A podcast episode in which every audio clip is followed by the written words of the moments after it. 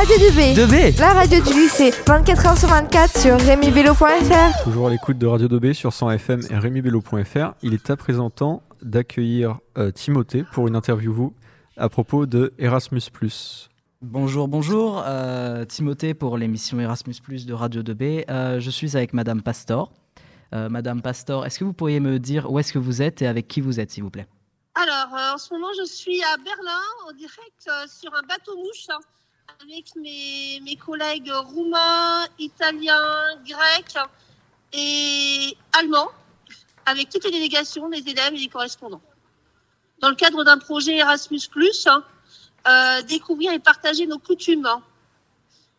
Et la problématique, euh, donc on, a plein d'activités euh, à Oschersleben, près de Magdebourg, hein, les activités tournent autour de, des jeux traditionnels, des sports traditionnels et euh, j'ai oublié la suite et euh, j'ai un blanc. Euh, on, on va discuter de la vie avant la chute du mur de Berlin. D'accord, d'accord. Donc un sujet très, intéressant, mes, Madame. camarades. Un sujet très intéressant, Madame Pastor. Euh, pourquoi la, mur- le- la chute du mur de Berlin en particulier, Madame Pastor? Euh, pourquoi la chute? On, on veut en fait faire une comparaison entre les, les modes de vie dans les pays de l'Ouest avant la chute du mur de Berlin et les modes de vie dans les pays de l'Est avant la chute du mur de Berlin, c'est-à-dire à la fois la RDA et à la fois la Roumanie pour l'Est et donc la France, l'Italie, la Grèce. Savoir comment on vivait les modes de vie beau- la vie était beaucoup plus difficile à l'Est qu'à l'Ouest. Donc on va discuter de tout ça demain autour d'une table. Euh, Dites-moi, euh, Madame Pastor, euh, pourquoi est-ce que vous, vous participez à ce programme d'Erasmus parce que je mets, je suis à mon troisième programme Erasmus Erasmus que je mets en, enfin que j'ai mis en place. hein. Euh, je trouve que c'est très important pour les élèves de découvrir d'autres cultures, de travailler avec d'autres élèves. Et ils progressent aussi en anglais. Il y a une ouverture d'esprit qui s'installe. hein, Et ça leur donne aussi le goût de voyager. Et aussi hein, de comprendre à quoi sert l'Union européenne, de devenir en quelque sorte de, de comprendre qu'on est aussi des citoyens européens, qu'on n'appartient pas qu'à une nation. D'accord, donc euh, au final, est-ce que c'est pas compliqué euh, de faire participer euh, tous ces élèves? Parce que sur autant de pays et surtout pour avoir une ouverture d'esprit pareille, ça doit être assez difficile, non? Alors, le plus compliqué pour nous, c'est d'établir le calendrier. Donc ça, c'est la, la- la plus grosse difficulté. Après, les activités avec les élèves, en règle générale, tout se passe bien. Les, enfin, les élèves apprennent, apprennent très vite à se connaître. Et après, les choses se mettent en place. On décide en amont avec nos, nos partenaires les activités qui qui vont être mises en place.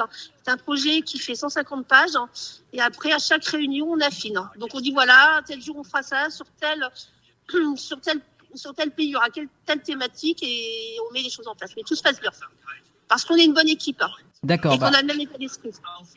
d'accord, euh, Madame Pastor. En parlant euh, de bonne équipe, est-ce que vous pensez que euh, les professeurs qui sont avec vous sur ce bateau mouche euh, sont-ils, euh, vos collègues, sont-ils prêts à, Ce à sont répondre à mes quelques collègues questions aussi, mes amis.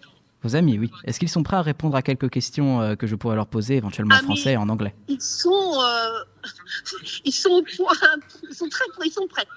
On a un Italien qui parle en anglais, on a un Allemand qui parle en anglais, et on a une Grecque qui est française qui parle en français, et une Roumaine qui parle aussi très bien le français. D'accord, Ah, d'accord.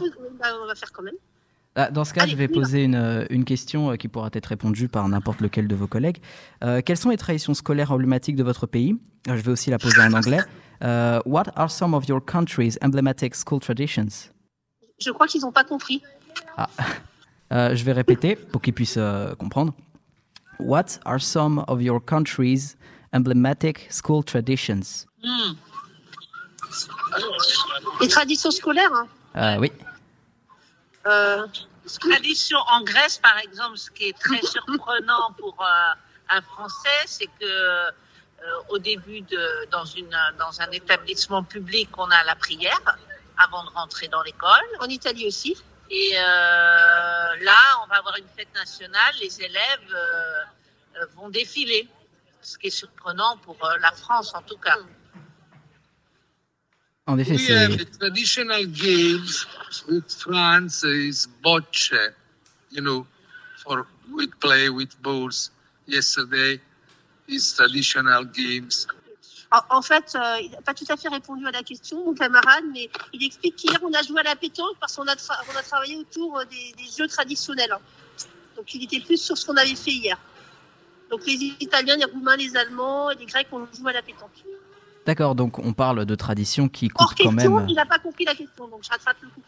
Ah d'accord, mais on parle quand même de traditions qui coupent euh, énormément avec la France, entre les prières et éventuellement les, les jeux de pétanque. Oui. Et donc, une nouvelle question qui peut toujours être euh, donnée à, toutes vos, à tous vos collègues euh, serait est-ce que vous avez déjà partagé ces traditions, surtout dans le cadre d'Erasmus, avec d'autres euh, établissements participant au programme, surtout au cours de voyage? Donc, je vais la poser en anglais. Have you ever shared those traditions with other schools? Qui répond? Uh, Ah, Mon camarade allemand, Okay, hello. Christian. Hello, my name is Christian from Germany, and uh, we, we shared uh, the, our um, sports, traditional sports, for the first time with the other parts, with the other countries.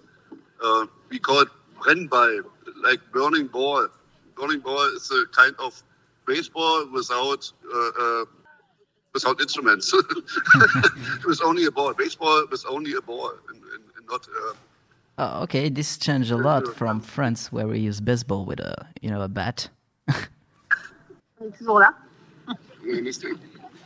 Allô Oui, oui, oui. Oui, euh, oui, non, excusez-moi. Euh, oui, donc, euh, du coup, euh, vous, donc, ce que disait votre collègue, euh, je traduis aussi pour nos auditeurs, c'est qu'ils font du baseball, donc sans batte de baseball, ironiquement, sans outils, baseball is. ce qui est plutôt ironique quand même.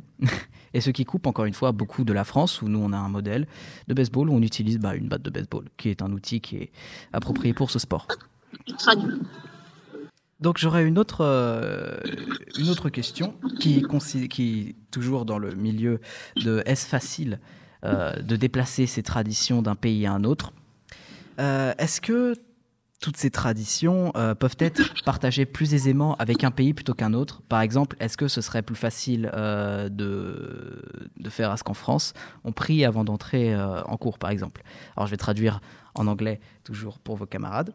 Among On va, on, va, of- on va- on va être obligé de marcher en même temps qu'on va parler. Hein. Désolée. Oh, pas de souci, ça permet de travailler l'esprit. Et mon sac, il est où?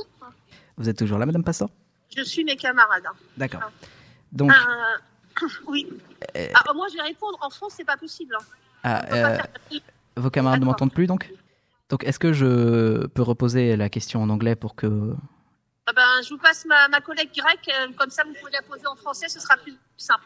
Histoire de la prière, en fait, la prière. euh, Oui, je vous écoute. D'accord.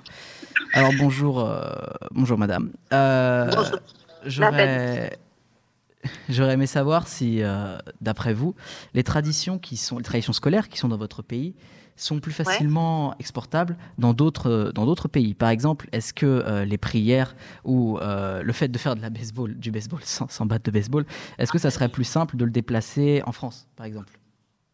Ben, en fait, euh, non, il y a des choses. euh, c'est pour ça que je vous ai parlé de la prière. C'est que pour un Français, évidemment, la laïcité, c'est le, c'est la première chose qu'on pense à l'école. Donc, évidemment, non, on pourrait pas. Mais en, en Grèce, le pourcentage d'orthodoxes est tel qu'ils se posent même pas la question. C'est-à-dire pour une, pour une, pour la Grèce, c'est facile de faire une prière puisque tout le monde a la même religion. Évidemment que dès que c'est une société euh, plurielle, c'est c'est pas possible. Mais en fait, c'est pas tant le, le but. Le but, c'est de c'est de montrer ces différences et de et de les comprendre. Après, euh, bon, il y a des choses qui font là. Moi, je vous ai parlé de la prière parce que c'est un truc qui forcément allait euh, choquer, donc on voit vraiment la différence. Mais euh, bon, il y a d'autres choses qu'on peut euh, qu'on peut adapter et puis qu'on peut tiens se dire on pourrait le faire. Comme, comme dîner le soir à 18h ou à 17h. Voilà, nous, c'était plutôt le goûter hier. Mais bon, un grec aurait mangé à 10 heures. Ça n'aurait pas été forcément facile pour un Allemand non plus. D'accord, d'accord. Donc, euh, encore une fois, ça montre vraiment que les, les cultures sont très différentes et que ça affecte tous les domaines, pas uniquement le domaine scolaire. Donc, euh, j'aurais une petite question. Euh, Peut-être si jamais vous avez déjà eu des élèves. Ah, vous voulez, vous voulez parler à des élèves hein? Non, non, juste savoir si vous avez déjà eu des élèves, parce que j'aurais bien aimé savoir, pour un professeur, ce que retiennent généralement les élèves de leurs travaux sur ce programme, d'un voyage par exemple. Alors, là, là, les premières impressions lorsqu'ils sont arrivés, c'est qu'ils ont l'impression d'avoir progressé en anglais. Parce qu'ils n'ont pas le choix, ils sont obligés de communiquer en anglais. Et euh, ils apprennent aussi des autres cultures. Ils voient comment les. Enfin, les- euh, là, on est tous ensemble. T'es d'accord avec moi, Nathalie? Là, ils apprennent, à- ils apprennent euh, euh, des autres cultures. Je mets le Oui, oui, parleur. voilà. Ils apprennent des autres. C'est-à-dire qu'ils voient bien que les autres vivent différemment, mais qu'on n'est pas si différents que ça.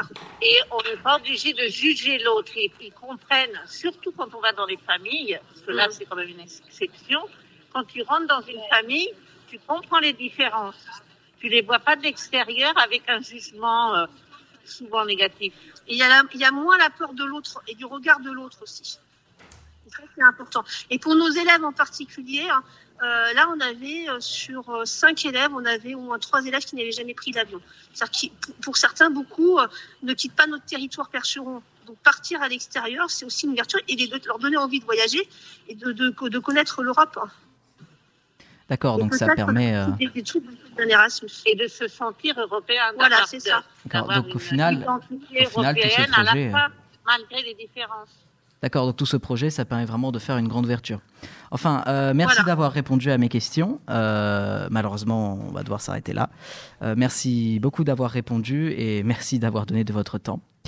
Euh, donc, euh, bah, voilà, c'est à peu près tout euh, pour le projet Erasmus. Donc, euh, Bah, merci vous encore et je vous souhaite une bonne journée, hein. une bonne chance. Eh bien, Merci, merci. beaucoup, Merci. au revoir. Euh, bon courage pour la radio, au revoir.